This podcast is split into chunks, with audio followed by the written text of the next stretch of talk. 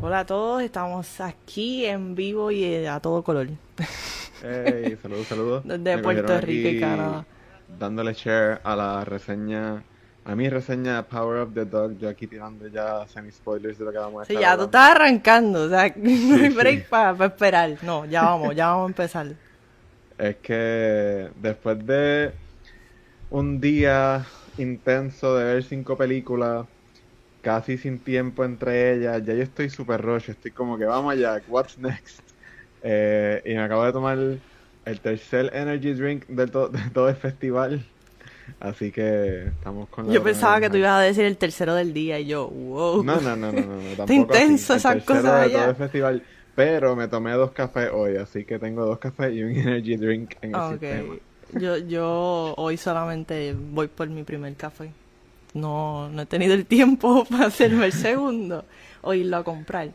Pero nada, estamos aquí, este, como mencionamos ayer, cubriendo el Festival de Toronto. Cristian está por allá por Canadá, yo estoy aquí desde Puerto Rico cubriéndolo de manera digital. Y hoy vamos a estar hablando de la tarde de ayer, que fue el segundo día del festival, y lo que llevamos en el día de hoy, que es el tercer día del festival. Cristian, empieza hablando de Power of the Dog, que fue la película que viste ayer, Pues mira, Power of the Dog, eh, este... con Benedict el- Cumber, con Mr. Benedict, Mr. Benedict. Cumberbatch, Cumberbatch. Ayer tuve un double feature de, de Cumberbatch y los dos me gustaron un montón. Power of the Dog es el regreso de la cineasta, eh, no, recuerdo ahora cómo se dice, pero es de Nueva Zelanda. Nueva Zelandesa, maybe. Este... ¿Cómo se dice el Jane nombre? Campion. Ah, No, sí, ¿cómo sí, se porque yo te iba a el- decir Jane. No, no, el gentilicio. Eh, es el regreso de ella al cine luego de eh, 11 años, desde 2009. Ella no hacía una película. Eh, quizás la conocen, lo, lo más reciente que ha hecho es dirigir la serie Top of the Lake con Elizabeth Moss. Este, pero again, no hacía una película hace 11 años. So, regresa este año con The Power of the Dog, que, mano, me encantó. Eh, creo que so far es la mejor película que he visto en el festival. Y creo que eso, que, que va a terminar siendo una de mis películas favoritas del año, si no es la favorita. Este, todavía falta algo por ahí, faltan un par de cositas, no voy a decir, no puedo decir definitivo que es la mejor, pero, pero so far it is. Es de esas películas que la vi, la vi hace casi 24 horas, la vi ayer a las 5 de la tarde, todavía estoy pensando en ella, y le estaba, como te estaba mencionando ahorita antes de irnos live, eh, quisiera poder verla otra vez, pero el schedule está apretado, Sí. so no puedo, no puedo verla. So tengo, tengo que esperar hasta diciembre 1, que es do- cuando sale en Netflix. Este, Igual que, igual que yo, porque igual que tú. sí, solamente está disponible digitalmente en, en Canadá. En Así que esa es una sí. de esas películas que uno va a tener que esperar. Sí, hasta diciembre 1. eh, quisiera verla otra vez. Eh, una, una película, es un estudio de personajes, de personajes, más que una película con una historia, aunque sí la tiene. Este, y pues como que tiene un ritmo bastante lento porque la película se toma su tiempo construyendo estos personajes y mostrándonos la relación entre ellos. eh, y se sigue poniendo más y más tensa. Estoy tratando de decir lo menos posible porque para mí parte de la experiencia de la película es no saber mucho de ella. Yo no sabía nada de ella, solamente obviamente que estaba Cumberbatch y el elenco.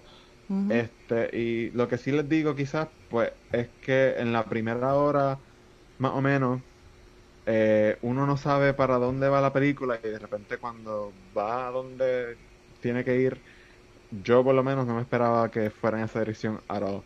No quiero decir mucho más, porque esa es parte de la experiencia. Este, lo que sí puedo decir es que Benedict Cumberbatch está genial. Eh, o sea, Cumberbatch. Eh, ayer en el Q&A le hicieron una pregunta sobre cómo él se sentía de poder hacer un personaje como Doctor Strange y a la vez hacer un personaje como Phil Burbank, que es como que alguien tan humano, y no es que Doctor Strange no lo sea, ¿no? Pero obviamente Doctor Strange es como que un personaje más fantástico, un héroe, whatever. Y Phil es solamente un tipo común y corriente. Este, y él decía como que honestamente, privilege es lo único que puedo decir, el hecho de poder hacer personajes tan diferentes. Y yo me quedé pensando después, yo como que, mano, este tipo eh, ayer mismo vi que hizo de Louis Wayne, que era un personaje completamente diferente al de Power of the Dog y en actuación también. Eh, él también hizo la voz de Smog en The Hobbit, hizo de Khan en Star Trek Into Darkness. So Benedict ha hecho casi todo. Este, y, y yo creo que esta vez va por el Oscar. Su actuación está fenomenal. Y la actuación de Cody, se me, se me escapa el apellido, eh, Cody Smith creo que, este, que es como que el que está ahí a la par con él en cuestión de los personajes importantes, también está súper buena y por lo menos una nominación creo que se va a llevar como Best Supporting Actor. Jane Eh, se llevó a un premio, ¿verdad? En el de Venecia. Es que eso fue ahora mismo reciente. No sé si llegaste a ver algo de eso. No pude ver la lista, vi que Penélope se ganó, es la primera actriz creo española Sí. en ganarse la mejor actriz. Pero no vi la lista de Jane. Sé que Jane estaba en Venecia, sadly no estuvo aquí con nosotros ayer, pero sí. Y cuéntame de, de tu Midnight Madness. Bueno, antes del Midnight Madness, ¿o quieres que hablemos del Midnight y después de Soho? Habla, háblame de esa y después hablamos. Vamos a hablar de, ok, vamos a hablar del Midnight, a ver cómo... El ¿Cómo Midnight. ¿A qué hora empezó? ¿A la medianoche de verdad? Eh, empezó como a las 12 y 15 o algo así, porque so, eh, en el Midnight Madness vi Titan, ya creo que Titan. sabemos cómo se dice por fin. Este, y um, empezó como a las 12 y 15 porque la experiencia de Midnight Madness es que, y, y la experiencia del festival mostly en los public screening es que pues la presentan la película, pero con el Midnight Madness pues como que entra mm, el programador del, del Midnight Madness del festival y hace un show ahí con algo de un sombrero. Y whatever, es como que todo un espectáculo, la gente le grita a la pantalla. Eh, aquí hay algo bien cool en el festival que antes de las películas sale como que un anuncio antipiratería. Y Acá también. Bueno, ta- tuviste este pe- Petit en, Sí, en online. es ¿sí? verdad. Pues ese anuncio que sale anti, antipiratería, pues sale también obviamente acá en los screenings y la gente, cuando sale eso, hace "Arr", como pirata. So, lo había visto como que un par de personas lo hacían en los otros screenings, pero en Midnight Madness casi toda la sala hizo ese "Arr", y, y la experiencia de Midnight Madness es que la gente aplaude, la gente grita, es como que you- you- free for all. Las reglas del cine no existen, de- del teatro, de que quiet y whatever, no existen. So, Titan eh, la dieron en Midnight Madness eh, y definitivamente es una película que creo que está hecha para ese tipo de audiencia, aunque creo que fue más straightforward de lo que pensaba que iba a ser. Pero para los que no sepan, pues la premisa de Titan em, es algo así de que como que la, la, el personaje que se llama Alexi eh, tiene sexo con un carro y queda embarazada y por ahí sigue, ese es el principio de la película. Pero es súper raro porque el principio es como que esta cosa absurda, top, violenta, y sexual y toda la cuestión. Y después como que se va como en una historia bastante sweet, diría yo, que por, si, por cosas que pasan en la película, Alexi está huyendo este, de la policía y se hace pasar por el eh, por un, un nene que estaba, un niño que estaba perdido. Como que después de, yo, yo creo que lleva perdido 10 años o algo así. Y ella se hace pasar por él, se entrega a la policía como que para que el, el papá del niño lo encuentre y whatever. Y esta cuestión medio absurda que el papá del muchacho desaparecido dice algo así como que, ah, ¿tú crees que no voy a conocer a mi hijo? Ese es mi hijo. Y es super funny porque no lo conoce porque no es su hijo. Este, pero entonces como que termina siendo esta historia media sweet sobre llenar los vacíos de la vida de each other porque Alexi necesitaba a alguien que la protegiera en ese momento mientras que el papá, que ahora mismo no recuerdo su nombre, necesitaba ese vacío, llenar ese vacío del hijo. So, se va por esa eh, por ese camino la película. Deja de ser como que tan extraña y se vuelve como que algo un poco más straightforward. Y después al final se va over the top otra vez como lo que esperaba desde un principio. Este, so, hablar de, de Titán es un poco difícil, este, porque no es una película normal, no es super straightforward, pero me Mm. gustó, este, me gustó esa parte, o sea, que no esperaba que fuera esta película que tuviera como que esa cuestión bastante emotiva.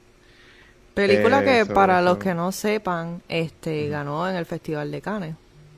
Ganó la Palma de Oro. Yo no tengo la lista, eh, no recuerdo ahora mismo la lista de las películas que estrenaron en Cannes. Este, no sé si Power of the Dog estaba por ahí, no estoy seguro, creo que no. Creo que es Power of the Dog. Yo la única que me acuerdo en estos momentos es Annette. Annette estrenó, ok. Annette a mí me gustó más que Titán. Eh, so, Yo no he visto pues, Titán, pero vi Annette y me gustó, así que... Por ahí algo quizá un poco controversial, pero no, no, no estoy diciendo que esté mala, me gustó. Pero quizás había otras películas que si yo fuera a votar para la Palma de Oro, pues votaba por otra. Pero sí, está interesante. Eh, yo no he visto Raw de Julia, que también este tuvo muy buenas reseñas cuando salió. So, esta es mi primera experiencia con ella como directora. Eh, so, esa fue mi Midnight Madness. Hoy ¿Y a tengo qué hora se acabó? de- Se acabó. Llegué al hotel a las 2 de la mañana. So, no estuvo tan mal, dura una hora y 44, que también es bastante manejable la, sí. la duración. Hoy tengo otro Midnight Madness que añadí a última hora, literalmente era la última taquilla que quedaba. Y yo dije, sure, dámelo, no sé qué voy a ver. Vamos a ver qué pasa. Ya me contarás mañana. Yes. Bueno, vamos a hablar de Last Night in Soho, que es una de las películas que estrena en cines. En, se supone que estrena en octubre, ¿verdad? Ujú. Que es que en la lista ya no aparece. Sí, al Pero- momento no tiene fecha de estreno en Puerto Rico, pero usual- la última de Edgar Wright, que fue Baby Driver, estrenó eh, igual ¿También para esta fecha? Eh, no, no, fue, fue en verano, pero que estrenó Ok. junto, como que igual que en Estados Unidos, no hubieron atraso o algo así. So, hopefully Last Night in Soho estrena en octubre. Creo que es una buena película para estrenar en, Sí. en octubre. Tiene ese vibe. Voy a ponerles el trailer para que vean un poquito de qué vamos a estar hablando de Last Night in Soho.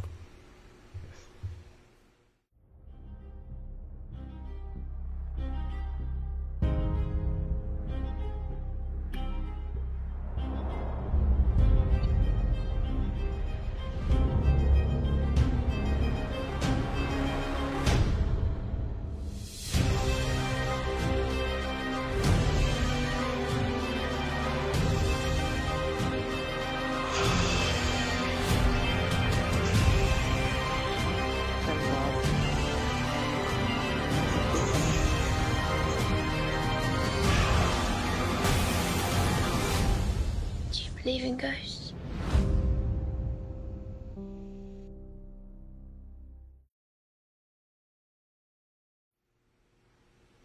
Last Night in Soho. Una, un junte de, yo te dije esto, un junte de dos actrices que han trabajado con M. Night, una en Split, otra reciente en la película de Old. ¿Cómo estaba Last Night in Soho? Película de nada más y nada menos que Edgar Wright, quien en mi lista de las películas favoritas del año está su documental, que también es una de esas primeras cosas que él ha hecho este año, porque él no había hecho un documental anteriormente, entonces hizo el The Sparks, Bro- The, The Sparks Brothers, ¿era? The Sparks Brothers, sí.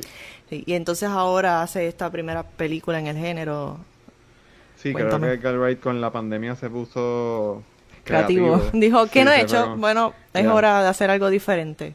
Eh, pues, eh, going back a lo que dijiste de Thomasin McKenzie, yo como que no me acordaba que ella salía en Old.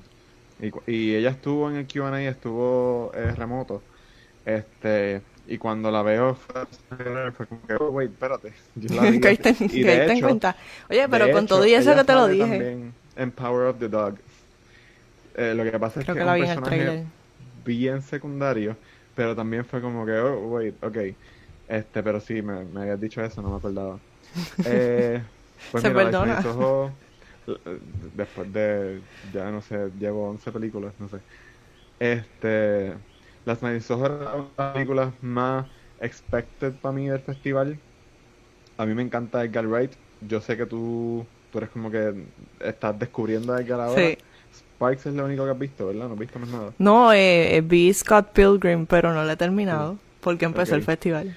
Pero la tengo que terminar Pilgrim- porque se va antes de eh, este mes en, en Netflix. Creo que el 14 se va. Scott Pilgrim la mencionaron ayer cuando presentaron Last Night in Soho porque la filmaron aquí en Toronto, Uh. actually. Este, se estaban diciendo que, que, que Wright es casi un canadiense ya, que lo toman. Eh, So, Las Night in Soho me gustó bastante. Eh, como te dije, era de las más que tenía expectativas, o creo que llegar a, ese- a esas expectativas, como que eso, eso es malo. A mí, a mí no me gusta tener expectativas de películas para eso mismo. Pero aún así me gustó un montón. Mi issue quizás más grande con la película es, es el hecho de que para mí es la película de Edgar Wright que menos Edgar Wright se siente. Este, como viste con Sparks también tiene como que unos toques que tú ves que es algo distintivo, no un documental genérico. Pero Scott Pilgrim ciertamente tiene un estilo súper marcado, este, con transiciones de cámara y cómo juega con la música. Eh, so, con Baby Driver ya veíamos que él se iba alejando un poquito de eso, aunque hay momentos. E igual pasa con Las in Soho. El problema con Soho es que también el tono es- y el género es bien diferente a lo que Edgar Wright usualmente hace. Porque la primera película de él, Shaun of the Dead, es horror, pero es más comedia que horror. Ok. Este, so, en esta están esos momentos donde a veces está el humor de Edgar Wright, pero no tanto como en otras películas que la ha hecho. Y también el, eh, el cómo juega con la música y las transiciones. También hay par de escenas y par de cositas técnicas súper interesantes que se nota que son bien de él.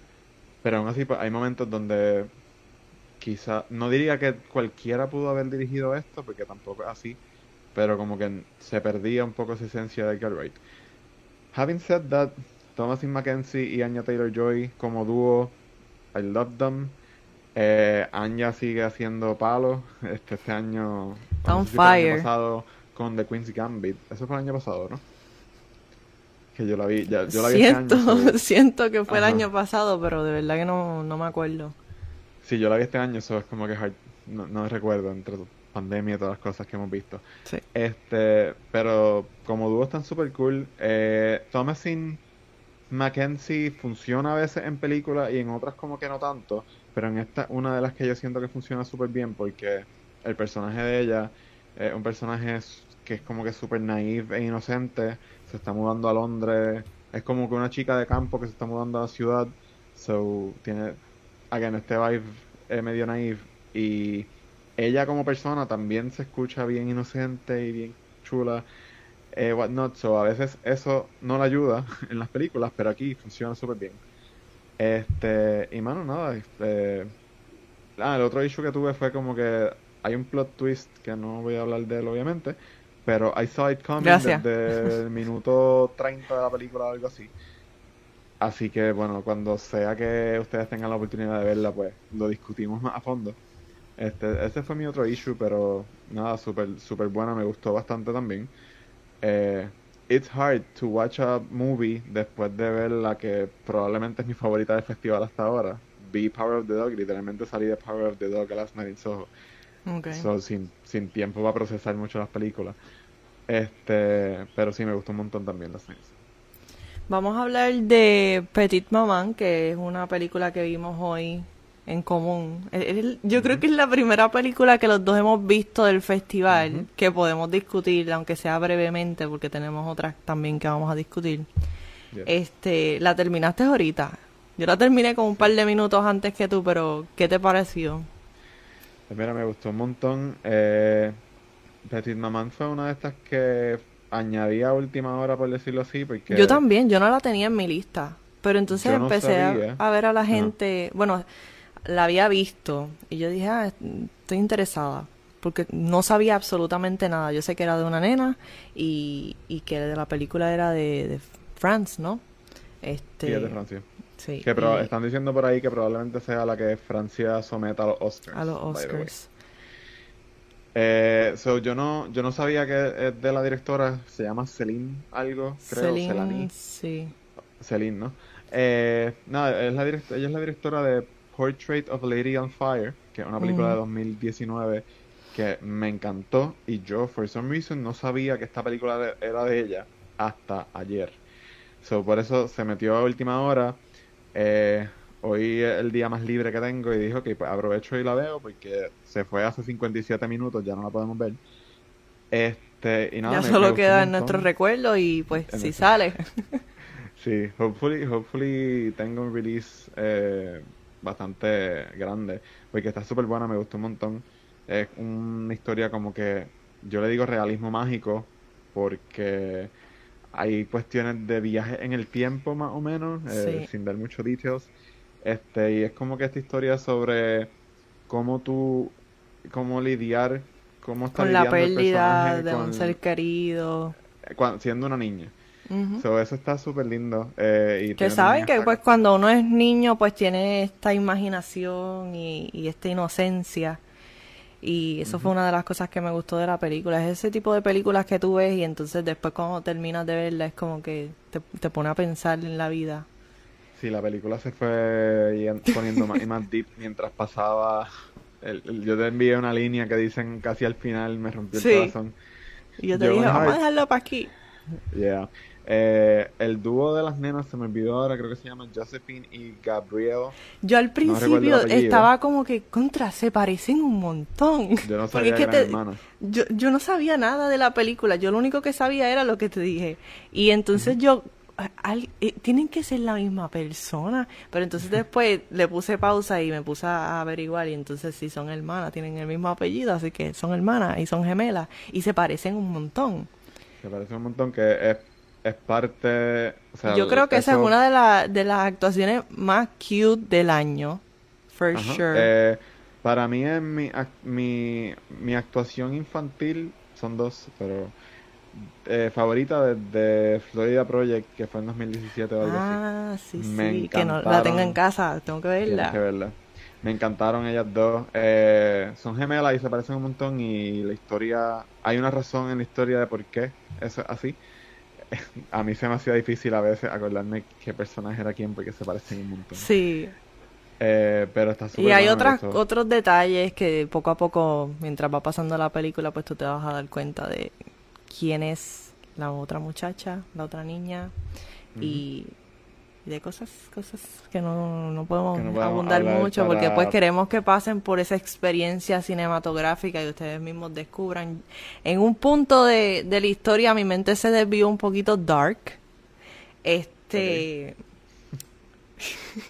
Después te explico en detalle, pero pensé lo peor hasta que, si estás en el final, ¿te acuerdas del final? Pues Ajá. yo no pensaba que eso iba a pasar así. Ok. Este, Vamos a pero nada, la película está buena, la actuación de, de las dos chicas. Este, para Sí, mí esta, mejor- cae- esta película cae en un en, en mi lista de mis favoritas del festival. del festival. Y lo, bueno, no, quizás no lo mejor, pero algo que está súper bueno es que solamente dura una hora y diez minutos, o la Sí. súper rápido. Es casi un short film. So, está, está bien bueno. Y De desde el principio logra logra atraparte. Así que yo tuve la oportunidad de ver Jockey ayer, bien, bien por la noche.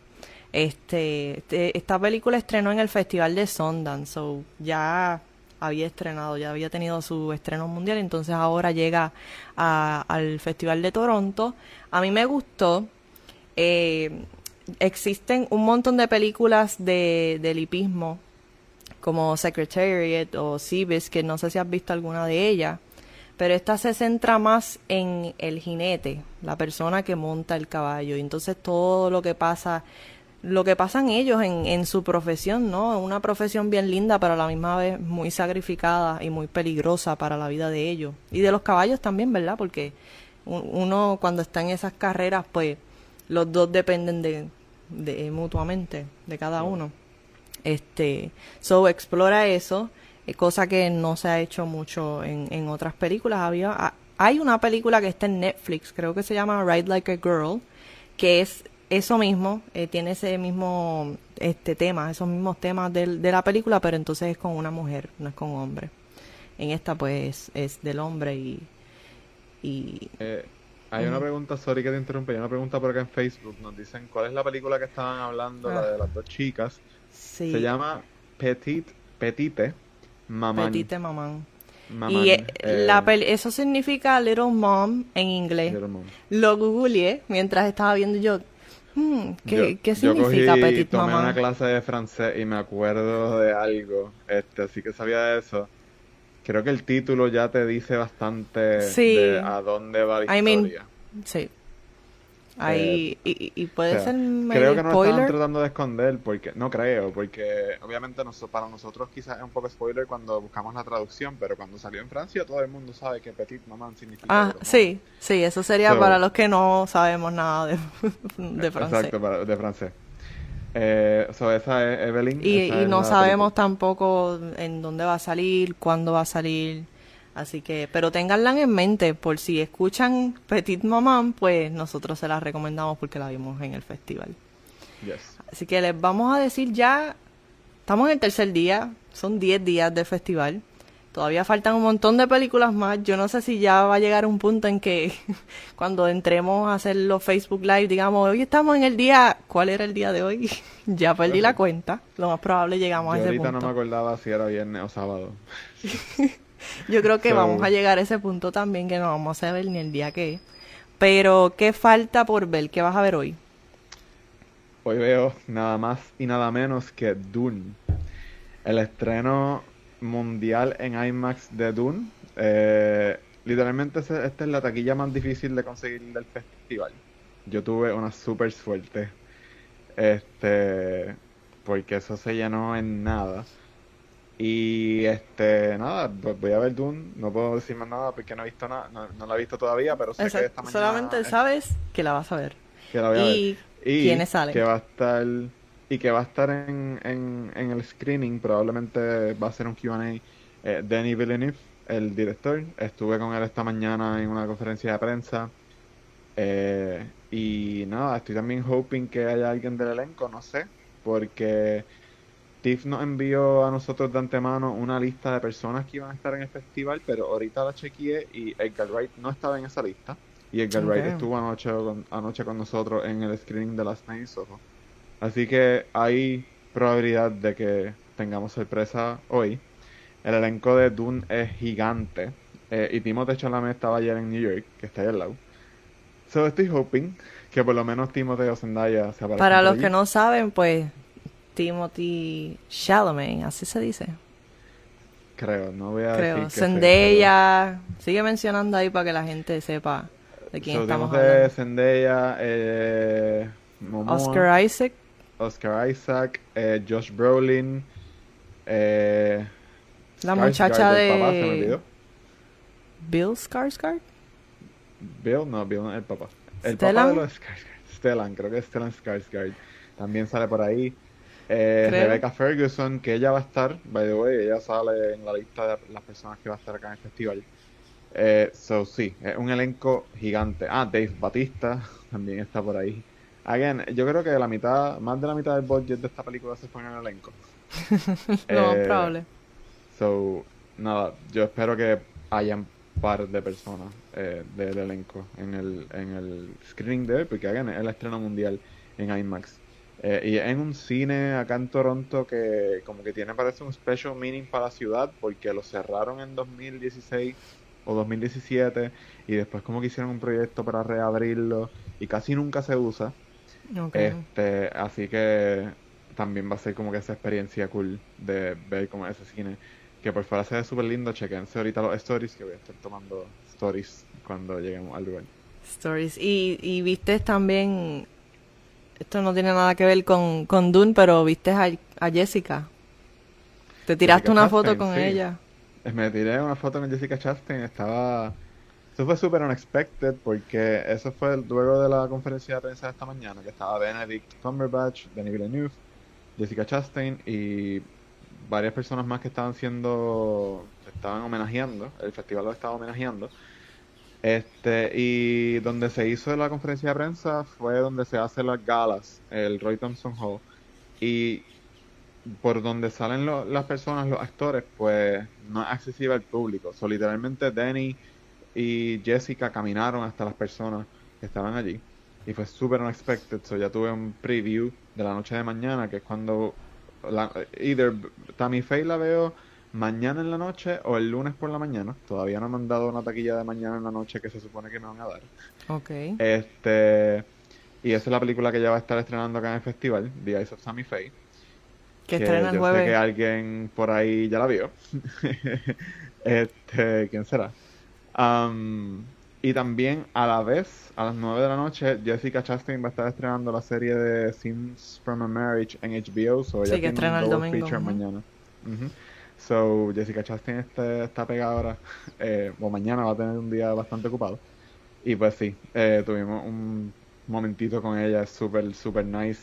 Ella se quitó la mascarilla para las fotos, so fue como que, ok, pues súper approachable como persona. Denny se ve que está un, un poquito más tímido y estaba bien ahora, probablemente por todo lo que tiene ahora con el screening, pero sí, fue un momento bien, bien chévere. Y ayer fue que, que salió Benedict, ¿verdad? ¿Fue ayer? Sí, ¿Fue hoy? eh, El ah, no, timeline está-. I know. No, Está no, igual eh, de ayer- confuso que Marvel en estos momentos con su timeline. Fue ayer eh, eh, cuando estrenó Power of the Dog. De hecho, hubo también un momento en el Q&A donde el personaje del Pita tiene un- como que una canción que él pita en la película. Y le Ajá. preguntaron que si eso era él. Y lo mandaron a pitar allí. Y él como que, oh my god. Me dice, se me secan los labios. A veces me sale, a veces no. Le salió. Y todo el mundo empezó a aplaudirle. Y dice, en toda mi carrera como actor nadie me había aplaudido después de dar una película por ponerme aquí al frente a pitar. Este, pero Benedict también se ve como un tipo bien cool. Sí, tiene ese vibe. Tiene Pues mira, eh, ya lo que viene por ahí próximamente, por fin voy a poder ver The Guilty. Eh, Este, con, con Jake Gyllenhaal. Este, por ahí viene también The Starling con Melissa McCarthy. Esas dos películas van a estar estrenando en Netflix. Este, viene por ahí también Lakewood, una película bastante interesante. Me, la premisa son intensas, pero interesantes. Y también hay, que, si no me equivoco, mañana hay una conversación con Benedict y Steven Young. Creo que es mañana. Sí, la, la de Steven Yeun yo no la voy a ver porque voy a estar viendo su película. Steven Yeun, The para los que no sepan, eh, The Walking Dead y Minari. Este, y la de Benedict sí creo que la veo. Eh, hopefully me lo, lo vea por ahí en otra cosa, no sé. Este, porque quisiera verlo más cerca. Sentir el aura de Doctor Strange. Está bueno eso. Estar, estar, tú sabes, cerca de las personas y ver cómo ellos son realmente, tú sabes, fuera de, de sus personajes y de la pantalla. Definitivamente. Es parte de la experiencia del festival. Sí. Así que nada, estén pendientes a todas nuestras redes sociales, eh, Facebook, Instagram y Twitter. Ya pueden ver la reseña de The Power of the Dog, que estrena en Netflix el 1 de diciembre. Así que tenemos que esperar un poquito más que Christian, que tiene la suerte de poder ver- haberla visto antes. No tiré spoilers ni nada, traté de mantenerme medio ambiguo en la reseña porque obviamente faltan dos meses y pico. Eh, pero sí, me gustó un montón, so chequense la reseña. Y nada, pendientes a, a todas las redes sociales que vamos a estar todavía cubriendo el festival hasta el 18 de septiembre, así que falta todavía. Yo siento que empezamos ayer, pero ya, ya vamos por día 3, vamos para 4 ya mismo. Pronto. Así que gracias a todos por sintonizar y entonces nos vemos mañana. Bye.